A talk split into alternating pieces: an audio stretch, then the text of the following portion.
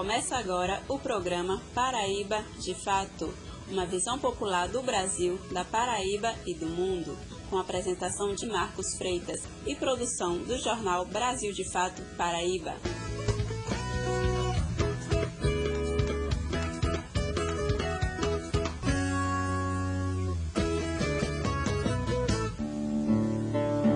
Olá para você que está sintonizado no programa Paraíba de Fato.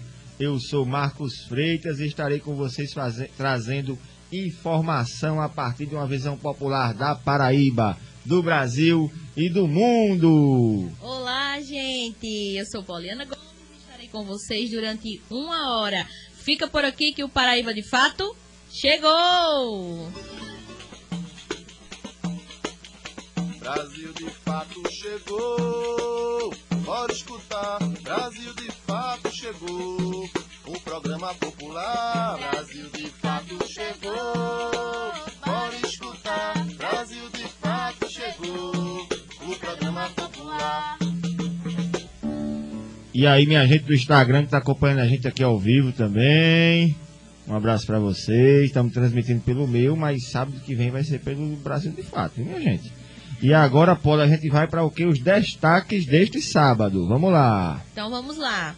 Em entrevista, conversamos com Andressa Pelanda, integrante da rede de ativistas pela educação do Fundo Malala, sobre o lançamento da carta Compromisso pelo Direito à Educação nas eleições de 2022, que aconteceu ontem, nessa última sexta, né, em, aqui em João Pessoa. Giro político. Saiba como foi a primeira semana de campanha eleitoral aqui na Paraíba. Saúde! Conheça o Agosto Verde, com campanha de combate à leishmaniose canina. Giro Nordeste, no quadro Vozes Populares, vamos conhecer a ONG Gestos, com Alessandra Nilo. Cultura! Confira a programação do Agosto Capoeira, que acontece no próximo final de semana aqui em João Pessoa. E fica por aqui que o programa está apenas começando.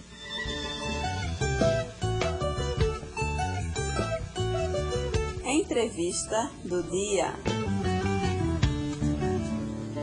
A campanha nacional pelo direito à educação esteve aqui em João Pessoa nesta sexta-feira, dia 19, para o lançamento da Carta Compromisso pelo Direito à Educação nas eleições de 2022 o Paraíba de Fato conversou com a coordenadora geral da campanha, Andresa Pelanda.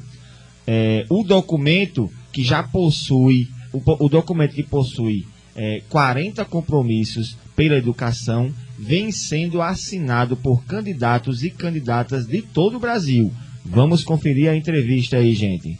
Paraíba de Fato, eu sou Andressa Pelanda, coordenadora da Campanha Nacional pelo Direito à Educação. A campanha é a maior e mais plural rede da sociedade civil em defesa da educação. A gente tem mais de 200 organizações entre sindicatos, acadêmicos, grupos estudantis, professores e toda a comunidade educacional que defende o direito a uma educação pública, gratuita, inclusive equitativa de qualidade para todas as pessoas em todos os lugares do Brasil.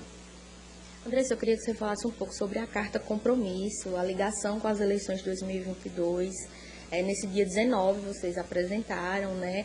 E assim alguns candidatos e candidatas vêm assinando essa carta. Então eu queria saber a importância e a missão também dessa carta diante dessa atual conjuntura política que a gente se encontra. Né? Você fez uma pergunta durante a reunião até para o pessoal, né? Onde é que a gente se encaixa nesse novo modelo de educação dessa, desse atual cenário político? Então eu queria que você falasse um pouco da carta. A carta compromisso pelo direito à educação foi lançada nesse ano para pautar as eleições na defesa do, da educação que seja uma educação democrática, uma educação laica, uma educação que seja emancipatória e que garanta o que está constituído na Constituição Federal para a educação, que significa uma formação plena do ser humano, uma formação para o trabalho e para a cidadania. Esses três pilares estão capengas hoje, com falta de financiamento, cortes, uma agenda de retrocessos imensa para a área da educação, com muitos estudantes em exclusão escolar, são 1,4 milhões na educação básica, sem acesso à escola. É, isso é o tamanho da população de alguns países do mundo. Então, a gente precisa avançar muito em termos de acesso, em termos de permanência, mas também em termos de qualidade. O que é essa qualidade de educação? E a gente traz isso na Carta Compromisso, mostrando qual é o caminho que as pessoas que forem eleitas precisam trilhar, seja nos legislativos, seja nos executivos, para que a gente possa, de fato, garantir o que está previsto na Constituição Federal. E essa carta, ela vem no momento em que a gente precisa garantir o fortalecimento da justiça social e da própria democracia, no momento de crise que o Brasil vive, é, em termos políticos, econômicos, sociais. Então, a carta também se relaciona a esse momento e chama a sociedade para que possa se mobilizar e levar essa carta para as candidaturas que conhece, para que elas possam se comprometer com, de fato, um direito à educação, porque nas eleições todo mundo é a favor da educação. Mas qual é essa educação que a gente quer? Isso está na Carta Compromisso pelo Direito à Educação. É, nós temos uma atual conjuntura política onde a educação, o esporte, é, algumas pastas elas foram bem prejudicadas. Né? Eu queria que você avaliasse um pouquinho isso. Um dos primeiros pontos que está na Carta Compromisso é pela revogação da emenda 95, que foi uma emenda aprovada ainda no governo Temer, né, em 2016, que impôs um teto de gastos para todas as áreas sociais. O que isso significa? Que o recurso que era investido em 2016, na verdade em 2017, a partir do ano que ela é vigente, ele fica congelado por 20 anos e a gente não pode investir um centavo novo nas áreas sociais, que são a educação, a saúde e a assistência social. E sequer no momento de crise econômica que a gente está vivendo e de pandemia, esse gasto foi aumentado. Só nesse ano eleitoral, o governo quis aprovar um furo nesse teto e já faz tanto tempo que a gente quer revogar essa reforma, mas por uma agenda eleitoreira, ele está investindo agora em programas sociais furando o teto e de uma forma não organizada, não por meio de políticas estruturais, justamente com o fim de é, uma agenda eleitoreira. Então, é, o, o, essa carta ela também se relaciona com toda a agenda econômica e de outros direitos. Né? A educação ela é a primeira listada na Constituição Federal, no artigo que fala são direitos e aí lista-se. E não é em ordem alfabética, é porque a educação ela é considerada uma porta para a garantia dos outros direitos. Então, essa carta ela também traz essa agenda econômica, essa agenda política, para que a gente possa, de fato, fortalecer essa democracia e ter uma economia a serviço de todos e não a serviço de poucos. Uma discussão recente aqui no, do Sindicato dos Trabalhadores e Trabalhadoras da Educação é justamente a escolha democrática para a gestão escolar aqui na Paraíba. Eu, eu queria que você fizesse um balanço e explicasse aos nossos ouvintes assim o que seria essa gestão e o que seria essa escolha democrática e a importância dela, principalmente nessa atual conjuntura de educação que a gente vive. A gestão democrática está prevista na legislação brasileira desde a Constituição, passando pela Lei de Diretriz e Base da Educação, e ela é a meta 19 do Plano Nacional de Educação, que tem 20 metas. E a gestão democrática ela é base da educação, porque a definição de educação é apropriação de cultura em uma relação de ensino e aprendizagem. E esse relacional é permeado por uma discussão, né? por uma agenda cidadã de fortalecimento da democracia. Então, o direito à educação, se ele não for democrático, ele não é direito. Ele está sendo prejudicado, não está sendo implementado, porque justamente a gestão democrática está intrínseca a esse direito. Né? E na gestão democrática a nível nacional, né, na Meta 19, a gente tem ainda um desafio muito grande de fortalecer a gestão democrática intrainstitucional, seja na escola, seja nas universidades, que significa ter espaços decisórios com a participação de toda a comunidade educacional, sejam estudantes, sejam professores, sejam os dirigentes de educação e os outros profissionais da educação. E também a gente tem um desafio muito grande de gestão democrática nos espaços extra-institucionais, extraescolares, extra-universidade, seja nos conselhos de educação, nos fóruns de educação e nos espaços de decisão das próprias políticas públicas e da legislação. Né? E aqui na Paraíba, estávamos conversando agora há pouco com alguns professores, estudantes é, e pesquisadores universitários, também sindicalistas, que têm falado sobre como aqui tem havido uma série de interferências é, na escolha de reitores, na escolha de diretores, em que não há sequer a gestão democrática na escolha desses dirigentes no processo eleitoral e quando é eleito, é eleito muitas vezes há uma intervenção para se colocar outra pessoa que não foi eleita e não tem sequer algum vínculo com aquela comunidade, com aquela instituição educacional. Isso, infelizmente, é algo que tem aparecido muito no Brasil e está diretamente relacionado com momentos de autoritarismo em todas as áreas que a gente está vendo, desde a presidência da República até os espaços educacionais. E justamente é pelo fortalecimento da gestão democrática que os nossos educandos acessam pela primeira vez o que é cidadania de verdade, o que é democracia de verdade, o que é você poder fazer parte da tomada de decisão sobre a sua vida hoje, sobre seu futuro e sobre toda a sociedade. Então, é, isso está na raiz de um futuro melhor, não seja na educação, seja na garantia de direitos, seja na agenda do meio ambiente, em todas as outras que a gente vê aí pelo mundo que precisam ser transformadas. Eu também gostaria que você fizesse, falasse um pouco sobre onde é que essas pessoas podem encontrar a carta para elas lerem e também se elas quiserem levar aos seus candidatos e candidatas que pretendem votar, né, como é que elas podem fazer. É, a carta está disponível no site de todas as organizações que compõem a rede da campanha e também que fizeram parte da rede Malala que construíram essa carta conosco mais especificamente pode encontrar em campanha.org.br, que é o nosso site, mas se digitar também em qualquer buscador Carta Compromisso pelo Direito à Educação nas eleições 2022, com certeza você vai achar. Você pode imprimir ou mandar por WhatsApp, e-mail, qualquer forma virtual para a sua candidatura e demandar que ela assine essa carta. Se ela resolver assinar e se comprometer com essa agenda, ela pode tirar uma foto dessa assinatura mostrando né, que ela fez esse compromisso. A gente vai divulgar esse compromisso e depois a gente vai ter um processo formativo e um processo de monitoramento para, de fato, checar se isso vai estar sendo cumprido após essa candidatura eleita. Então, está todo mundo convidado a fazer parte dessa incidência aí pelo nosso direito à educação nas eleições e para qualificar esse debate eleitoral para que a gente possa ser ainda mais ousado na garantia dos direitos humanos. Obrigada. Obrigado, Andresa. E temos aqui participação no nosso Instagram, Poli, o Diácono Josinaldo. Um abraço para o Diácono Josinaldo. Disse que o Grito dos Excluídos é, assume o compromisso com a carta, carta pela educação. E também disse o seguinte, que hoje às 14h30 tem reunião remota para a mobilização do grito, que será realizado no dia 7 de setembro. Então quem quiser participar, já mande aí um, um WhatsApp para o 99110 4041 que é o WhatsApp do Jornal Brasil de Fato, que a gente encaminha o contato de Josinaldo para você participar da reunião do Grito dos Excluídos, não é isso, Poli? Isso, maravilha, gente, vamos participar.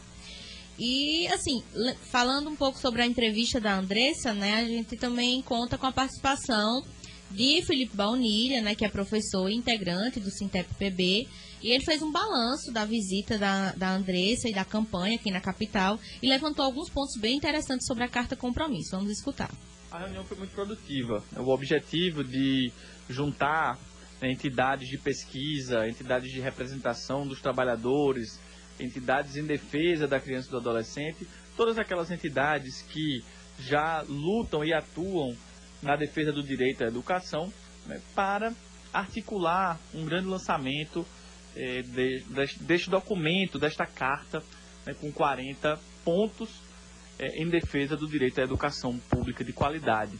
Né? São 40 pontos que vêm se acumulando, né? são lutas que vêm se acumulando nos últimos anos, em especial após o golpe, né? que é, tem implementado uma agenda dos governos, né? tanto o governo Temer como o governo Bolsonaro, tem implementado uma agenda de desmonte da política pública de educação e dos mecanismos de monitoramento para uma educação de qualidade. Então, nesse sentido, a reunião foi muito importante. Né? Esperamos que nesse lançamento né, conte com várias adesões né, de candidatos e candidatas ao Parlamento Estadual, ao Congresso Federal, né, é, para que é, estes pontos de fato sejam um programa é, implementado pelos próximos governos, tanto federal e que tenham suporte aqui no estado da Paraíba. Né? São pontos em especial que defendem uma, um maior financiamento para a educação e uma maior transparência nos dados educacionais. Essa é a luta do sindicato, essa é a luta do movimento de crianças e adolescentes, essa é a luta do, das entidades de pesquisa, né, para que a gente tenha aí né, um maior financiamento, um maior controle social e a educação pública possa voltar a crescer e ser referência de qualidade em todo o país. Você está ouvindo o programa Paraíba de Fato. Participe, entre em contato pelo nosso WhatsApp 99110 40 41. Momento Notícias. E antes do nosso momento notícia, vamos saudar os nossos amigos e companheiros que estão pelo Instagram, né? O Marcos Moraes, jornalista, seja bem-vindo. Francinaldo Figueiredo, professor Chico Nogueira. Professor Chicão, lá de é, Souza. Maurício Gomes. Sejam todos bem-vindos e bem-vindas ao Paraíba de Fato.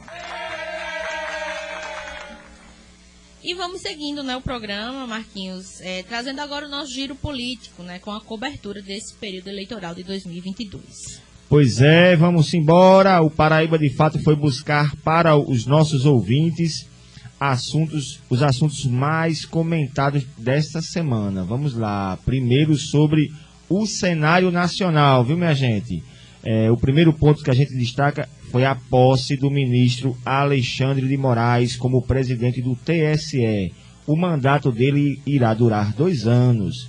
O destaque foi para a presença dos candidatos e candidata à presidência que estiveram lá acompanhando a posse do Alexandre. Então estiveram lá Luiz Inácio Lula da Silva, o Ciro Gomes e o Jair Bolsonaro. E a candidata Simone Tebet também esteve presente. Também estiveram presentes é, a ex-presidenta Dilma e o Michel Temer também. O José Sarney também estava presente. Então foi um, um, evento bem importante e o recado de Alexandre de Moraes foi forte e contundente na defesa do Estado Democrático de Direito, inclusive elogiando o nosso sistema eleitoral, que é motivo de orgulho, né, por, pelo fato de ser ágil, transparente, é motivo de orgulho para a sociedade brasileira. É, vamos lá. Agora, agora sobre os planos de governo, viu? Os planos de governo entregues ao TSE. Essa semana vamos trazer os destaques para o tema da segurança pública, que aparece como questão prioritária pelas candidaturas à presidência da República. Então vamos ver o que é cada presidente está defendendo é, com relação à segurança pública. É importante destacar também, Marquinhos, que a galera que está nos ouvindo, que está nos assistindo também pelas redes sociais. Gente, vamos procurar ler os planos de governo bem direitinho. A gente aqui do Paraíba de Fato vai trazer, né, toda semana um ponto, um tópico em especial, mas é um grande resumo. Então procurem, né, mergulhar nos planos de governo dos candidatos. É isso aí. Candidatas. Candidatos e a candidata Simone Tebet. Lula defende reformular seleção de policiais e utilizar como protocolo de segurança pública a qualificação da ação policial, priorizando a prevenção, a investigação e o processamento de crimes e violências contra a mulher, a juventude negra e a população LGBTQIA. Já Bolsonaro reitera a defesa ao armamento e traz como promessa aumentar o investimento em órgãos de segurança pública nas Forças Armadas e aperfeiçoar planos de carreira e de remuneração dos agentes. Ciro Gomes sugere políticas, de, políticas e ações sobre drogas com foco na ressocialização, além de defender a reestruturação das carreiras policiais por meio da qualificação e aprimoramento dos agentes. E Simone Tebet quer revogar o decreto sobre as armas. Agora, agora, agora, ainda sobre o cenário nacional, querida Poli. É, temos aqui que as candidaturas presidenciais é, saiu a última pesquisa realizada pelo Datafolha, viu gente? Todo mundo acompanhou aí a última pesquisa. Pois então, é, foi feito um levantamento entre os dias 16 e 18 de agosto com é, 5.744 pessoas em dois, 281 municípios, com margem de erro de dois pontos percentuais para mais ou para menos. E nessa pesquisa, o Lula aparece com 47% das intenções de voto para o primeiro turno, seguido de Bolsonaro com 32%, Ciro Gomes com 7% e Simone Tebet com 2%. Lula manteve o percentual em relação à última pesquisa que foi realizada na última semana de julho. E para finalizar o nosso giro nacional, chegou aí Miriam Gon, seja bem-vindo. Danilo Costa, seja bem-vindo aí no nosso Instagram. E para encerrar o nosso giro, o nosso giro nacional, vamos encerrar como é, os dados do TSE mostram que há mais de 28 mil candidatos registrados para disputar as eleições de 2022. Mais de 28 mil candidatos. O perfil médio do candidato nas eleições gerais é de. É, o perfil médio é homem, negro, casado, com ensino médio. Esse é o perfil médio, e né? algumas mudanças, né, do, da eleição E passada. Isso representa uma mudança, né, Poli? Isso, com certeza. Muito bem. Pela primeira vez nas eleições gerais, brancos não estão em maior número, mas seguem sendo maioria entre os candidatos a cargos executivos, como o de presidente, o de governador e também na chapa majoritária o cargo de senador.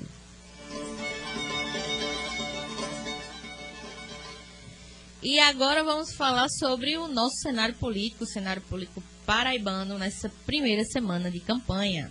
O cenário paraibano tá quente, viu, minha gente? Bora lá, Paula, eu vou te ajudando. Vamos começar pelos eleitores, né, Marquinhos? Porque mais de 8 mil paraibanos solicitaram voto em trânsito, né? Aquele voto que você pode é, é, realizar fora do domicílio eleitoral. E nessas eleições, os eleitores da Paraíba puderam escolher entre as cidades de João Pessoa e Campina Grande, claro, porque são cidades com mais de 100 mil eleitores. É, isso acabou ontem, né? Ontem foi o prazo final, então infelizmente a gente não, não pode dizer que você pode realizar esse voto em trânsito. Mas foi importante, né? Muita, muita gente que não, que não poderia votar, né? 8 mil pessoas, eu, eu acho um número é, bem interessante. Apesar Com que sabemos certeza. que tem muita gente que não conseguiu. Mas é isso, gente. Pelo menos a gente tem um, um- um dado interessante. Então as pessoas que cadastraram vão- estar, as- essas pessoas estarão na Paraíba, elas, vieram de outro estado ou estarão fora do seu domicílio eleitoral. justamente. E aí vão poder votar em João Pessoa e Campina Grande. Em Campina Grande. Muito bem. Um abraço para meu amigo Madison, que teve até ontem para cadastrar aí o seu voto em trânsito. E agora a gente já falando sobre a pesquisa de intenção de voto, né, que foi uma coisa que as pessoas estão perguntando muito, né, quando saem as pesquisas aqui na Paraíba. A informação que a gente tem é que existe uma previsão, né, de sair uma pesquisa que já foi encomendada para o dia 29 de agosto. né? Essa pesquisa vai ser através da Rede Paraíba de Comunicação. Então, acredito que na próxima semana a gente vai ter alguma coisa, né? É, alguma novidade, pelo menos, para informar vocês sobre essa corrida é, das campanhas eleitorais aqui na Paraíba. Exatamente todo. Opa, foi mal Kevin. Exatamente todo mundo querendo saber a pesquisa se o candidato dele está na frente, se está mais atrás, se ele tem que trabalhar mais, se esforçar. E aí não sai uma pesquisa que é pra gente se informar. Vamos, a- a- bota essas pesquisas pra fora aí, gente. Pois é, gente. E hoje nós vamos trazer um breve resumo das propostas dos candidatos. Lembrando que é um breve resumo. Então, novamente, reforçando, procurem ler as cartas propostas dos seus candidatos e candidatas. E agora a gente vai abordar somente os eixos que estão presentes nessas cartas, né? Então vamos começar em ordem alfabética. É, a Adjane Simplício, do PSOL, ela traz 13 eixos em sua, em sua carta, né, que versam sobre verbas orçamentárias, segurança pública, educação, saúde, mulheres, combate à LGBTfobia, cultura, uma comunicação como política pública, o direito à moradia, mobilidade urbana, esporte, lazer, meio ambiente e gestão hídrica. É, a candidata propõe investimentos na criação do fisco orçamentário, né, que é um destaque aqui, com o objetivo de efetivar uma auditoria da dívida da Paraíba para que haja um esclarecimento e um diagnóstico sobre sua origem, perfil e montante. E já fica aqui o convite para todos os candidatos é, a governo, que a gente vai entrar em contato com as suas assessorias de comunicação para a gente fazer uma entrevista aqui é, no programa Paraíba de Fato, viu, Poli?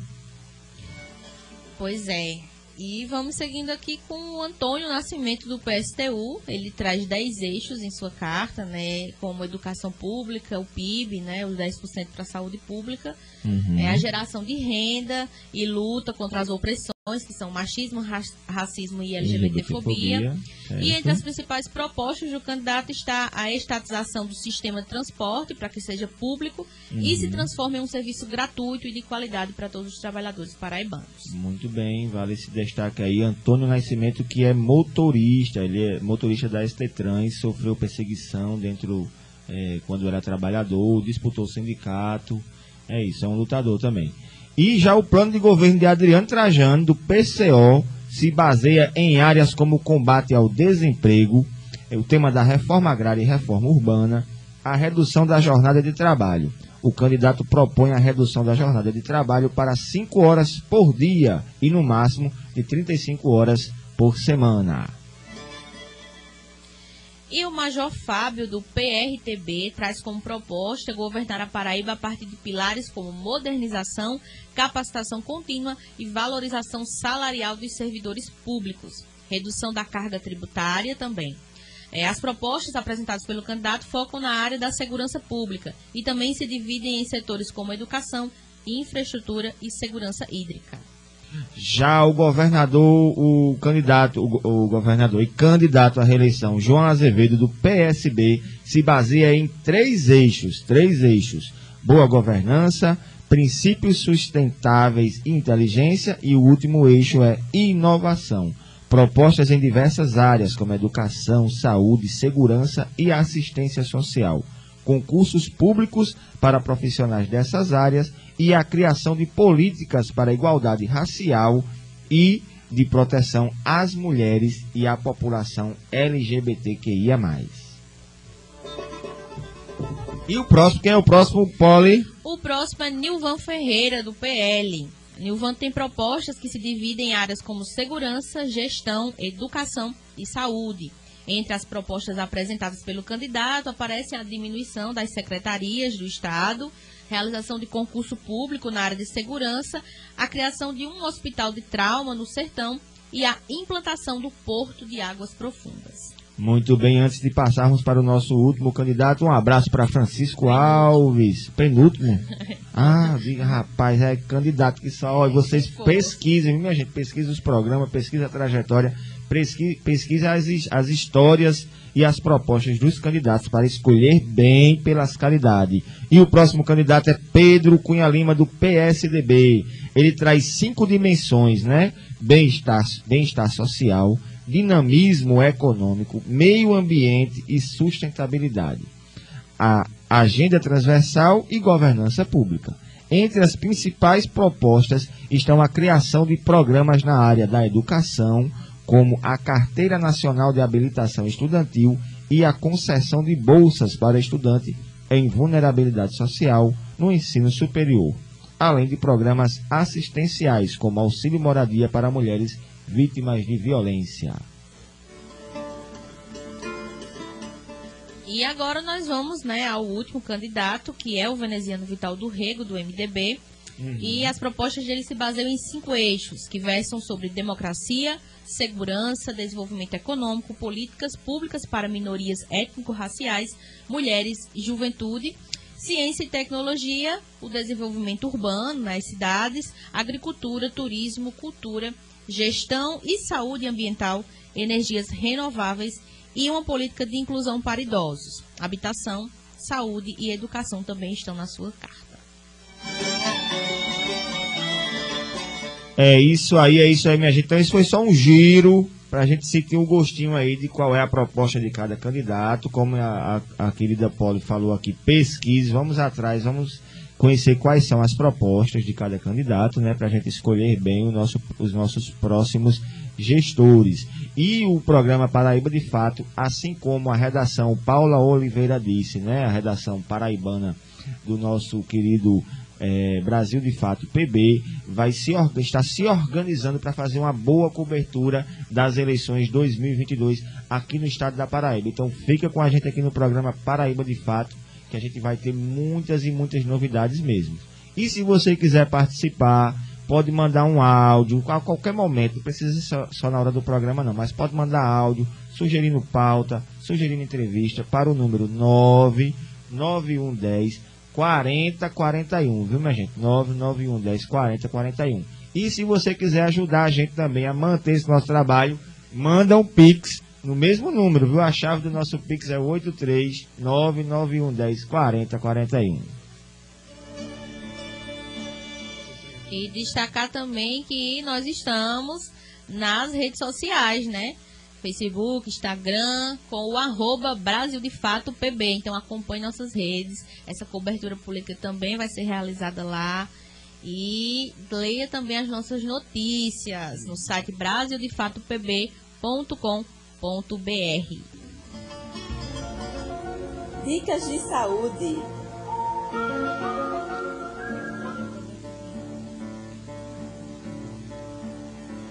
E agora vamos falar sobre o Agosto Verde, campanha de combate à leishmaniose canina, uma doença que não tem cura e pode colocar a vida do seu animalzinho em risco.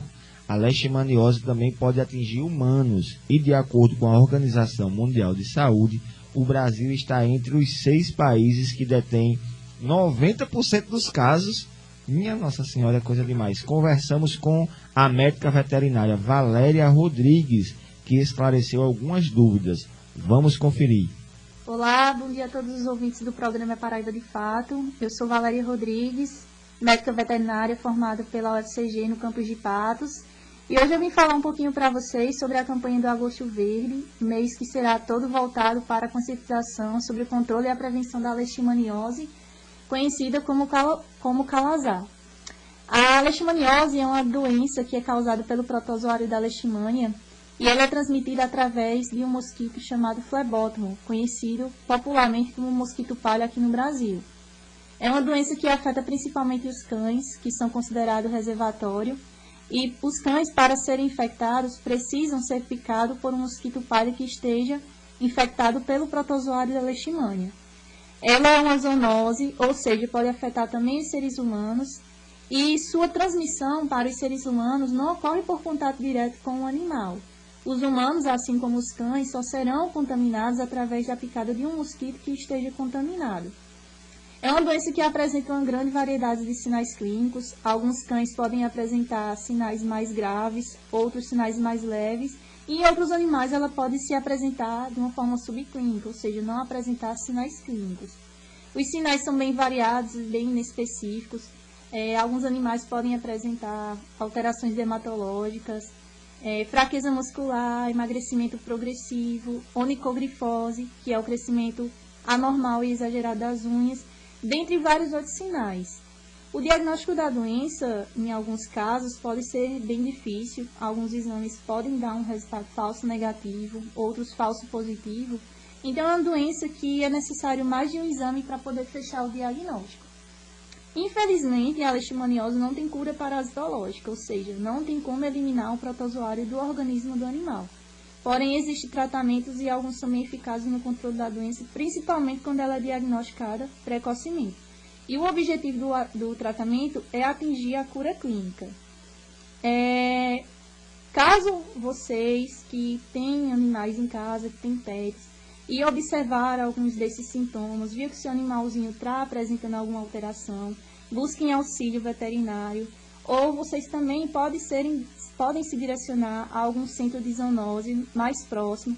Lá eles disponibilizam de testes rápidos, que se caso derem positivo, o material coletado do animalzinho é, é encaminhado para outro laboratório, para sorologia, que é um teste mais fidedigno. E durante o período de espera do resultado do exame, vocês podem já buscar também auxílio veterinário. É, algumas formas de, há várias formas de prevenção que vocês podem tomar, que são medidas bem simples, como a utilização de coleiras, é, a utilização de spray tópicos e de spray no ambiente, é, a vacinação, a vacinação ela não vai impedir que o animalzinho seja infectado pela doença. Aliás, ela não vai impedir que o mosquito pique o animal, mas ela vai agir contra a doença caso o animalzinho seja picado. E também uma boa higienização do ambiente, né? já que esse é um tipo de mosquito que geralmente se reproduz em matéria orgânica. Então, pessoal, era isso que eu queria passar para vocês, um pequeno resumo sobre essa doença que é muito presente aqui na nossa realidade É uma questão de saúde pública, mas que poucas pessoas já têm conhecimento. E desde já eu também gostaria de agradecer é, ao programa Paraíba de Fato pelo convite. Muito obrigada a todos. Tenham um bom dia. Agenda Cultural.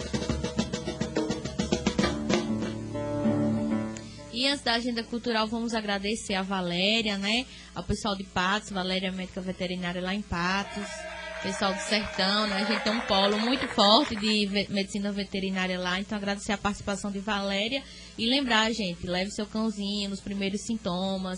Essa matéria também vai estar no site do Brasil de Fato PB .org.br. Então depois você vai lá checar quais são os sintomas que a doutora falou aqui e levar o seu cãozinho. Lembrando que também atinge nós humanos, então é uma questão de segurança e de saúde pública. Então vamos ficar ligados aí, viu?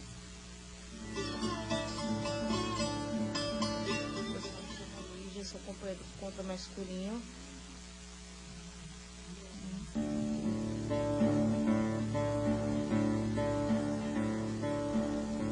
Então, a gente vai falar agora sobre o evento, né, ação solidária Agosto da Capoeira. Foi realizado pela Associação Cultural de Capoeira Badaway. O evento vai acontecer nesse próximo final de semana, gente, dias 27 e dias 28 de agosto, no bairro de Cruz das Armas, na Associação de Moradores do Baleado. Então vamos conferir a sonora do mestre Escurinho e também da sua companheira, né, que estão realizando o evento. Pessoal, me chamo Lígia, sou companheiro do Contra Masculinho. E junto com ele e outras colegas de luta, estamos realizando esse evento, que a princípio seria, só uma, um aulão solidário em prol da saúde dele e de arrecadarmos alimentos para as comunidades ribeirinhas aqui do nosso bairro, mas que com a ajuda de todos, nossos amigos, é, se tornou um, um grande evento. E nesse evento vai rolar no dia 27 e 28 de agosto. No sábado nós vamos ter as oficinas de maculele com a contramestra Malu, oficina de dança afro com a Adélia Gomes, é, oficina de capoeira com a contramestra Fabrícia de Campina Grande. Vai rolar também uma noite cultural com a feirinha criativa, apresentações culturais com o grupo Alabê Alujá, Rayan Rasta e o coletivo Maracastelo. E a gente conta com a presença de todos para que a gente possa movimentar nossa comunidade e mostrar a nossa força. Essa ação solidária né, se estende para toda a comunidade de Cruz das Armas. Será antes do ponto final da Rua do Rio, né, na Presidente Félix Antônio, 1454. Teremos uma diversidade de oficinas, né? basicamente toda a programação com o público feminino, expondo, na produção das oficinas, na programação da noite, né, a programação cultural, né, o Maracastelo, é, Rayan, Rasta também, né? Então, é, esse aulão solidário é uma forma que a gente encontrou de não sobrecarregar os amigos em defesa da, da em combate à fome, enfim, a desigualdade, né? E essa desestrutura social que estamos vivendo, né? E é essa a missão, realizar e concretizar, que com certeza já, já estamos aí 95% já tudo pronto para acontecer. E vocês chegam nessa soma de extrema importância para que alcance a cada canto do nosso estado, para que as pessoas saibam né, que estamos à ativa em defesa daqueles que realmente precisam. Né? Então, desde já, gratidão. Acontece dia 27, a partir das 8 horas da manhã, as oficinas se estendem até as 18 horas, aonde às 19 já inicia a programação da noite. Eita, que vai ser bom demais, vai ser o dia todo, viu? Olhe, é, Kevin disse que já está organizando a roupa de ir para participar desse evento. Então, um forte abraço aí para Lígia, um forte abraço para o contramestre Escurinho dizer que na matéria que a gente vai subir no site vai ter lá as informações bem direitinho para quem Isso. quiser contribuir, fazer doação, fazer a doação via Pix, fazer doação de alimentos, que vai ter arrecadação de alimentos. Então, desde já, contem aqui com a participação do Paraíba de Fato e dos movimentos que constrói também o nosso programa para a gente chegar junto, né, Poli? E também, Marquinhos, quem, o Contramed falou, quem quiser participar das oficinas, ele vai fazer uma listinha de inscrição, né, para não superlotar, então, para fazer toda uma chamadinha bem interessante. E eu vou botar esse link lá na matéria, né, para quem quiser, só é ir aonde, Marquinhos? Brasil de Fato pb.com.br. A gente aguarda vocês lá, viu, gente?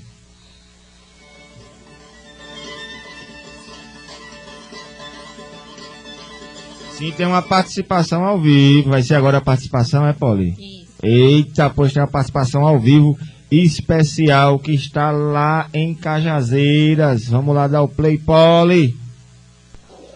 Eita, que bom, esse programa maravilhoso que é o Paraíba de Fato.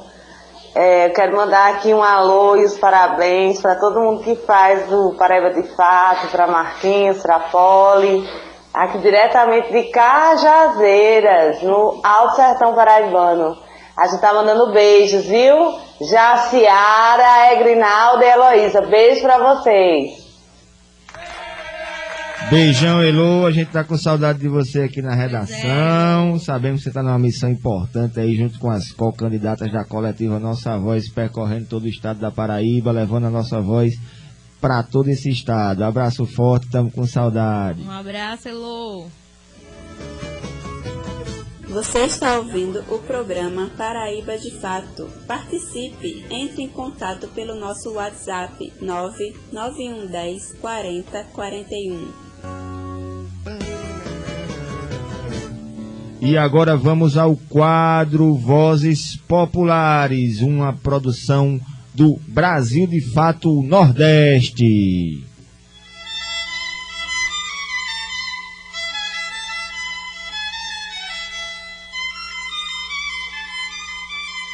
No Vozes Populares de hoje, vamos conhecer uma organização não governamental que há 29 anos atua na prevenção do HIV e de outras infecções sexualmente transmissíveis e também na promoção dos direitos humanos das pessoas que vivem com HIV/AIDS aqui em Pernambuco. Eu estou falando da ONG Gestos. Quem conversa com Júlia Vasconcelos, que está de volta, é a Alessandra Nilo. Vamos conferir.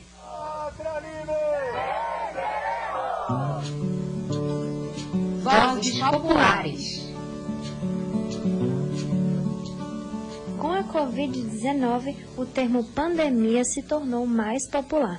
Mas antes do coronavírus, o mundo já vivenciou diversas outras pandemias. Inclusive agora, em paralelo à Covid-19, vivemos uma outra pandemia pouco falada, mas que já dura mais de quatro décadas. Estamos falando da pandemia de HIV e AIDS.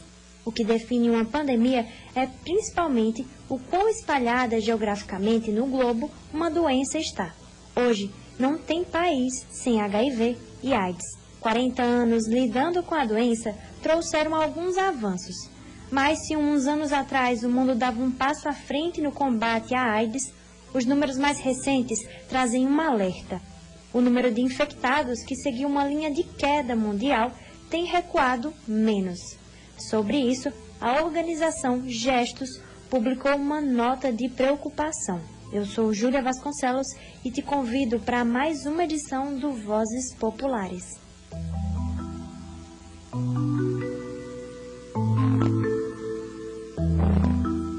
Recentemente foi publicado o relatório global sobre AIDS 2022 ele mostra que o número de novas infecções caiu apenas 3,6% entre 2020 e 2021, o que representa o menor declínio anual desde 2016. Para a ONG Gestos, referência em comunicação e AIDS no Brasil, o avanço do HIV é preocupante, principalmente em um cenário onde a ciência também avançou muito, ou seja, o HIV poderia estar sob controle. Alessandra Nilo, coordenadora geral da Gestos, explica alguns motivos para isso. Primeiro, ela cita a pandemia da Covid-19, que inverteu as prioridades de todo o mundo, comunidade científica, governos e sociedade civil. Mas esse não foi o único motivo. Segundo ela, a AIDS não tem sido prioridade da agenda governamental do Brasil, algo intensificado no atual governo. No governo Bolsonaro, nós tivemos um decréscimo absurdo na produção de campanhas informativas sobre HIV e AIDS. Nós tivemos um desalinhamento das políticas de direitos sexuais e reprodutivos, das ações que eram baseadas em evidência. Nós passamos a estimular a abstinência sexual para o controle é, da reprodução e, enfim, da vida sexual de jovens no Brasil. Nós passamos a fomentar, fortalecer ainda mais algo que já era super danoso para as nossas populações, que são as comunidades terapêuticas para trabalho com redução de danos, álcool e outras drogas.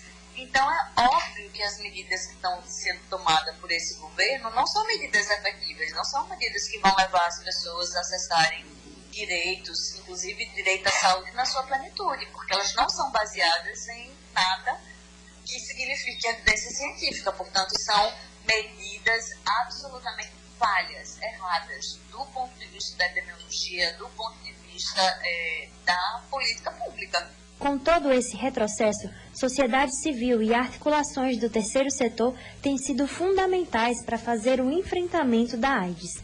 Para defender os direitos humanos das pessoas soropositivas para o HIV e das populações vulneráveis às infecções sexualmente transmissíveis, a Gestos já tem atuado há quase três décadas. Consolidada em Pernambuco, a Gestos hoje tem incidência nacional e internacional. Alessandra fala um pouco mais sobre o que a organização faz. A Gestos é uma organização que é, vai completar 30 anos né, próximo ano e nós temos dois grandes campos de atuação. Nós temos o campo é, das políticas públicas, onde nós fazemos capacitações, incidência política, promovemos educação e, e trabalhamos no fomento e fortalecimento é, de melhores políticas públicas e no, no processo, inclusive, de é, estímulo à participação social. E nós temos toda uma área de serviços que nós oferecemos a jovens e adolescentes, é, com informações qualificadas sobre saúde e sexualidade. E temos uma linha de serviços para as pessoas vivendo com HIV AIDS, que incluem serviço social, assistência jurídica e acompanhamento psicológico para as pessoas que vivem com HIV AIDS. E o trabalho de políticas públicas e educação, nós atuamos tanto do ponto de vista das políticas públicas locais e nacionais, como na influência e incidência das políticas internacionais. A Gestos oferece testagem para ISTs, produz cartilhas educativas, promove debates sobre saúde, forma ativistas e também faz ações de solidariedade. Mas, para além de ações como essas, o relatório lançado escancara a urgência de ações governamentais e multilaterais para combater as inúmeras desigualdades que são determinantes para o controle da doença. Do contrário, a meta de erradicar a pandemia até 2030 se mostra distante. É contra essa possibilidade que a Gestos tem convidado todos e todas a se mobilizarem. Para conhecer e acompanhar a atuação da ONG, você pode acessar o site www.gestos.org.br ou seguir o Instagram arroba gestuspe.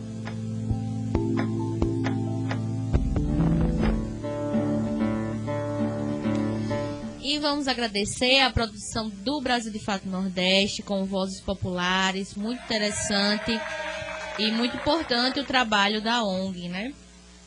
E, gente, já fazendo um convite para vocês aí, fiquem ligadinhos. Próxima semana nós temos uma entrevista aqui bem interessante, com um tema bastante interessante mesmo, que é com o professor, com o cientista social, José Marciano. José Marciano vai estar aqui com a gente. Ele vai fazer uma análise da conjuntura da política paraibana atual, entendeu? Então, o professor tem uma tese também com um título bem interessante que também nós vamos abordar aqui, que é a política como questão de família aqui na Paraíba. Então nós vamos abordar assuntos bem importantes, democracia, a política aqui na Paraíba, a atual conjuntura, o cenário dessas eleições de 2022. Então fica ligadinho, não perca o programa Paraíba, de Fato da próxima semana. Está imperdível, né, Marquinhos? Com certeza está imperdível. E o nosso programa aqui teve bastante participações aqui, principalmente pelo Instagram. Muita gente aqui veio no Instagram, Lígia está agradecendo a Poli. É, Danilo Maravilha, Costa mandou Maravilha. Divo, eh, Danilo Costa mandou um salve à coletiva Nossa Voz. Berenice também entrou. Um abraço para Berenice, minha amiga. É, Poli comentou matéria bem importante do Vozes Populares, produção Brasil de Fato Nordeste. Renata tá, entrou também. Edivaldo Teles entrou. E Caio, Caio também. Caio, cadê o sobrenome? Caio Será, Seragioli, do teatro. Um abraço para Caio. Xenia Maria acabou de entrar, que completou aniversário recentemente. É muita gente entrando aqui, viu, gente? Então é isso, o nosso programa, você pode ouvir ele pelo Rádiosnet, né? Sintoniza na Rádio Senhoá, o programa Paraíba de Fato. E o programa desse sábado está chegando ao fim, conseguimos cumprir a nossa meta, ah, conseguimos cumprir a nossa meta, terminamos no horário, foi muito bom, muito maravilhoso. Pois é, e vamos agora para quê? Para nossa ficha técnica com a apresentação de Marcos Freitas e Poliana Gomes. Reprodução, é, produção e roteiro Poliana Gomes. Edição das matérias, quadros e entrevistas. Fátima Pereira. Operação de áudio. Kelvin Henrique. Apoio. Equipe Brasil de Fato PB. E a coordenação agora subnova coordenação Lorena Carneiro e Vanessa Gonzaga. É isso aí, minha gente. Um bom final de semana para todos, todas e todes. E acessem as nossas redes sociais, né? O Brasil de Fato PB no Instagram. Tem a carta compromisso pelo direito à educação nas eleições de 2022. Cobrem dos seus candidatos e candidatas. Levem até eles as propostas da carta. Não se esqueçam. E acessem nossas matérias, viu? É isso aí. E esse programa vai ser disponibilizado no nosso site e no Spotify. Vamos à luta, minha gente. É isso aí. Um abraço forte e até próximo sábado. Até.